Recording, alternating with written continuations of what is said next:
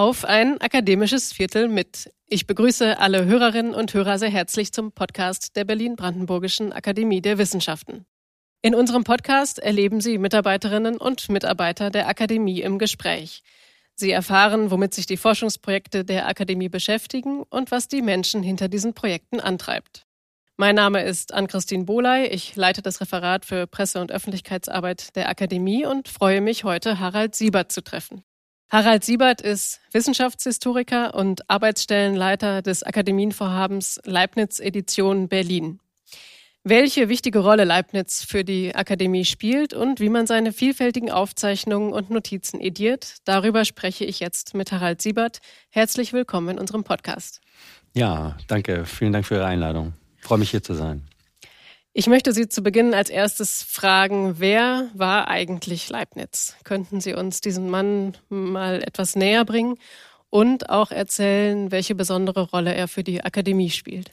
Ja, Gottfried Wilhelm Leibniz war, manche sagen, der letzte oder der mit herausragendste Universalgelehrte des äh, 17. angehenden 18. Jahrhunderts also rückblickend sind natürlich viele Geistesgrößen jener Zeit universal wissenschaftlich, weil es diese strenge Einteilung in Fächer und Disziplinen noch nicht gab. Aber er war dann doch schon für seine Zeitgenossen oder auch unmittelbar auf ihn nachfolgende Geistesgrößen, wie zum Beispiel Denis Diderot, ein ganz äh, herausragender Gelehrter, der beeindruckte durch die Vielfältigkeit seiner Interessen, Betätigungen, Forschungen, Leistungen und wenn man ihn so benennen will, äh, dann muss man fast auf einen Spickzettel schauen. Aber er ist in erster Linie natürlich Philosoph. Er ist in gleicher Weise der große Mathematiker, der die Infinitesimalrechnung begründet, also Differential-Integralrechnung. Er ist aber auch ein ausgebildeter und auch ähm, praktizierender, also in gewisser Weise ein Jurist. Er ist Logiker, er ist Historiker, er ist ein Sprachwissenschaftler, ein Naturwissenschaftler, er ist Ingenieur, er ist auch Erfinder der, der vier Spezies Rechenmaschine, was ein echter Durchbruch zu der damaligen Zeit war. Er ist politischer Berater, Diplomat gewesen und er war auch Bibliothekar. Also es ist sehr, sehr viel und ähm, ja, was bedeutet er für die Akademie? Naja, wir säßen nicht hier, hätte es ihn nicht gegeben. Ganz einfach. Also er war nicht nur ihr erster Präsident, er war auch derjenige, auf dessen Betreiben es zu dieser Gründung überhaupt kam.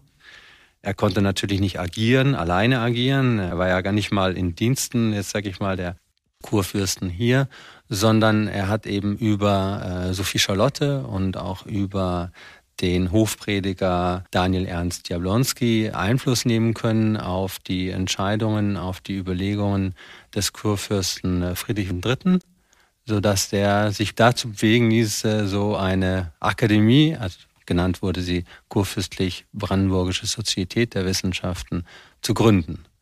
Sodass äh, wir natürlich ganz unmittelbar mit Leibniz etwas zu tun haben und äh, er die Akademie gegründet hat, in der wir hier arbeiten und leben. Und ihr auch letztlich die Zielsetzung verliehen hat. Also diese Akademie als Sozietät gestartet hatte ja Ansprüche für das ja, recht modern anmuten, also für das Allgemeinwohl. Das war ja nicht die Wissenschaft nur der Wissenschaft wegen zur Erkenntnisgewinnung, sondern es ging auch um die Anwendung, also dieses Theoria cum praxi. Ne? Es sollte auch nutzbar gemacht werden, das Wissen für breitere Bevölkerungsschichten, Kreise.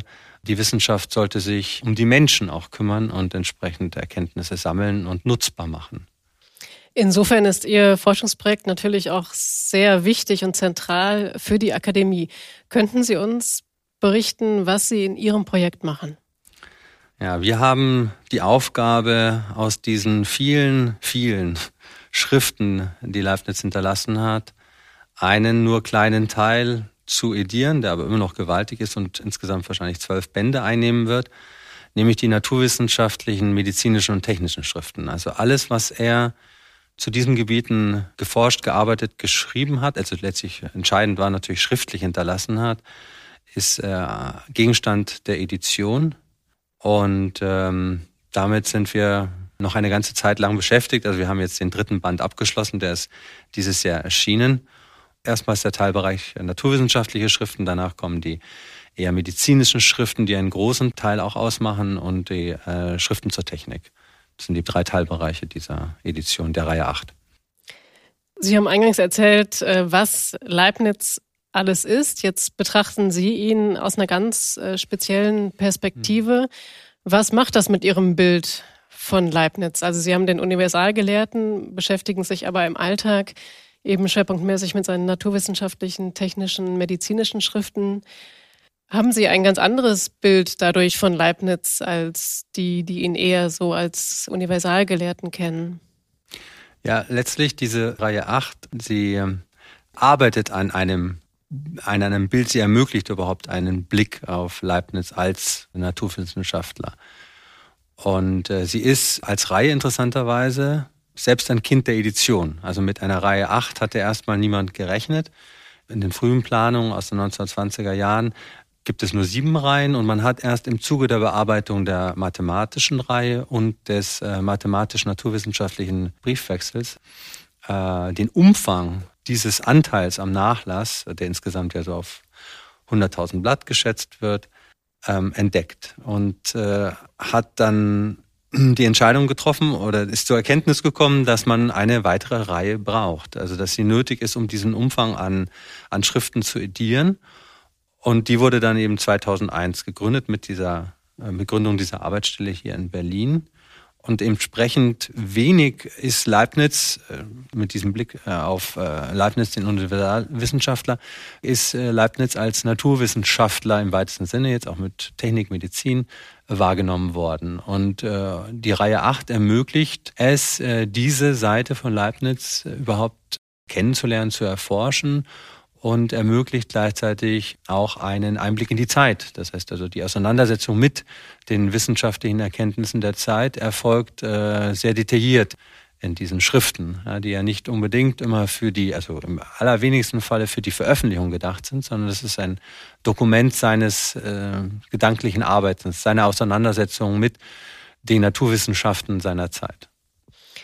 Lassen sich denn diese Bereiche bei Leibniz tatsächlich immer so klar voneinander trennen? Also es gibt die eine Edition mit den philosophischen und die andere vielleicht mit den sprachwissenschaftlichen und dann die naturwissenschaftlichen Texte.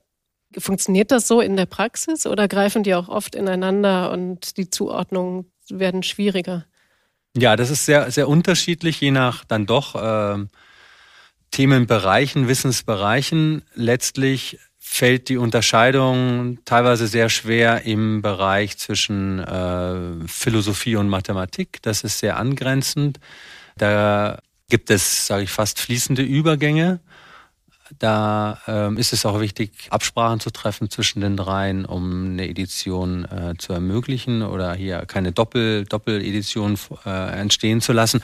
In jedem Fall gilt so der Grundsatz innerhalb dieser acht Reihen der Leibniz-Edition, dass das damalige Verständnis von, von Wissenschaft nicht berücksichtigt wird, sondern dass die Schriften dort ediert werden, wo wir sie heute suchen würden. So, also das ist schon ein bisschen der Blick. Wenn man sage ich mal, die grobe Einteilung aus Leibnizens Zeit zum Maßstab nehmen würden, dann, dann würde die, die, äh, die Reihe 8 eigentlich fast in der Philosophie verschwinden, bis auf vielleicht den Teil der Medizin, weil einfach diese ganzen Bereiche, die Leibniz da beackert hat, äh, eher naturphilosophischer Art sind nach der damaligen Vorstellung. Und der andere Bereich, was Mechanik ist, was für uns klar zur Physik zählt heute, würde in die Mathematik fallen. Deswegen, das ist auch der Grund, warum man ähm, eine, eine Reihe 8 erstmal gar nicht konzipiert hatte, weil sie irgendwie nicht, nicht sichtbar war, ne, dieser Anteil der Auseinandersetzung. Und das auch Leibniz so dezidiert, also wirklich äh, physikalisch, also Akustik, äh, Stoßphänomene, äh, sich mit solchen Problemen auseinandergesetzt hat, äh, wird erst deutlich, wenn man den Nachlass zur Hand nimmt, weil er eben,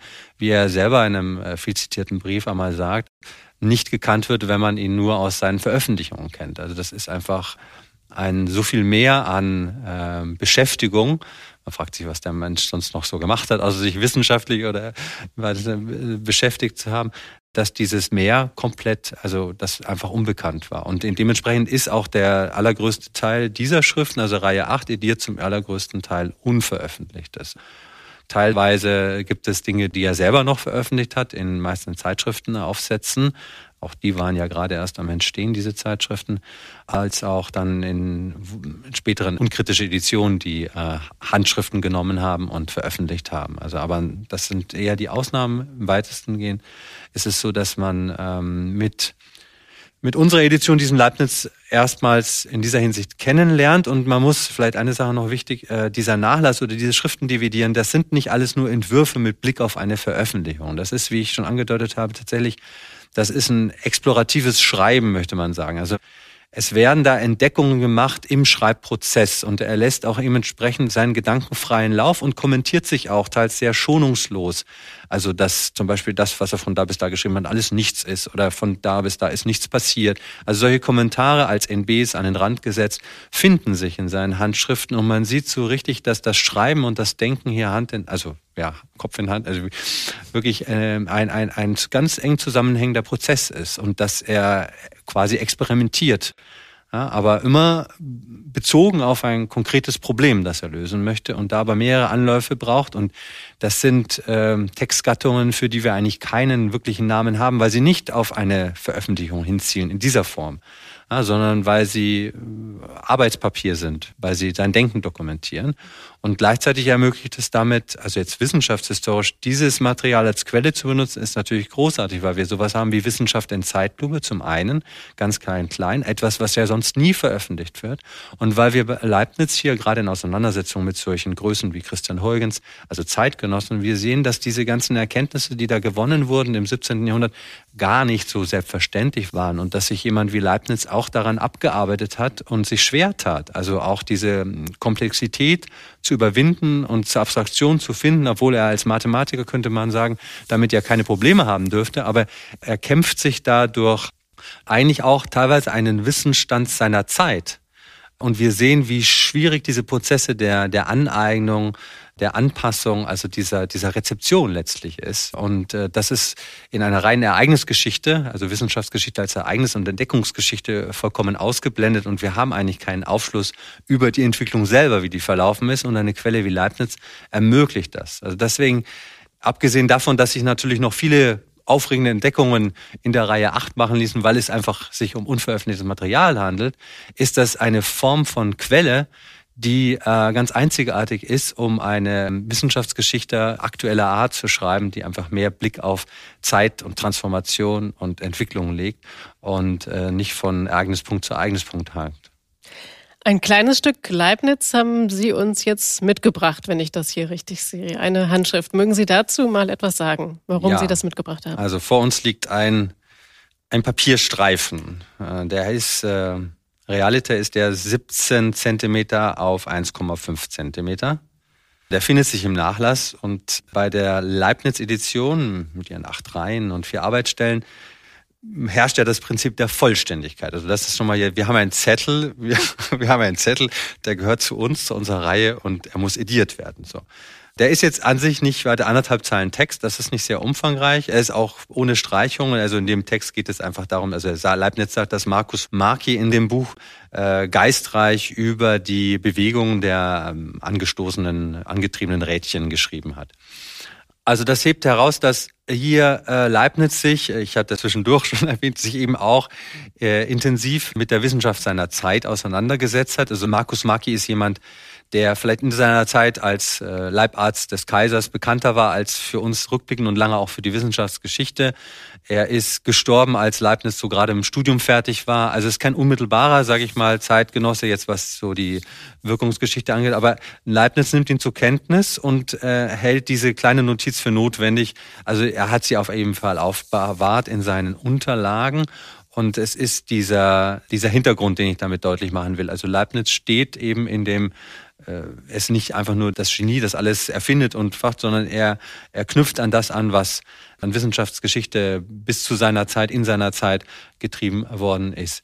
Und dann stellt sich bei so einem kurzen Textausschnitt natürlich noch ein anderes Problem und das ist ähm, damit gegeben, dass es sich bei der Leibniz-Edition um eine historisch kritische Ausgabe handelt. Das heißt, wir haben hier die Aufgabe, diese anderthalb Zeilen äh, zu datieren. Ähm, Jetzt ist das tatsächlich eine äh, recht große Herausforderung, weil man hier überhaupt nichts hat fast. Also bis auf das hier Leibniz ein Buch zitiert, das zu einem bestimmten Datum erschienen ist und das auch natürlich vor seiner aktiven Zeit. Also letztlich hilft uns das nicht viel. also es ist nicht möglich, das will ich daran deutlich machen, hier eine ganz exakte Datierung zu liefern, aber eine historisch-kritische Ausgabe muss das so gut wie irgendwie möglich leisten. Und äh, die Möglichkeit, die besteht, ist, äh, dank der Leibniz-Edition, eben die bisherige Forschung in der Edition zu nutzen und Leibnizens Auseinandersetzung mit diesem Auto irgendwie einzufangen aufgrund von Erwähnungen, die er tut in anderen Schriften, vor allem auch im Briefwechsel. So. Und so ist das hier dann auch erfolgt. Man grenzt hier die Termini äh, vorher, nachher ungefähr ein, wo man sagen kann, in dieser Zeit könnte es sich hier in dem Zusammenhang um eine Auseinandersetzung äh, mit Markus Marquis handeln.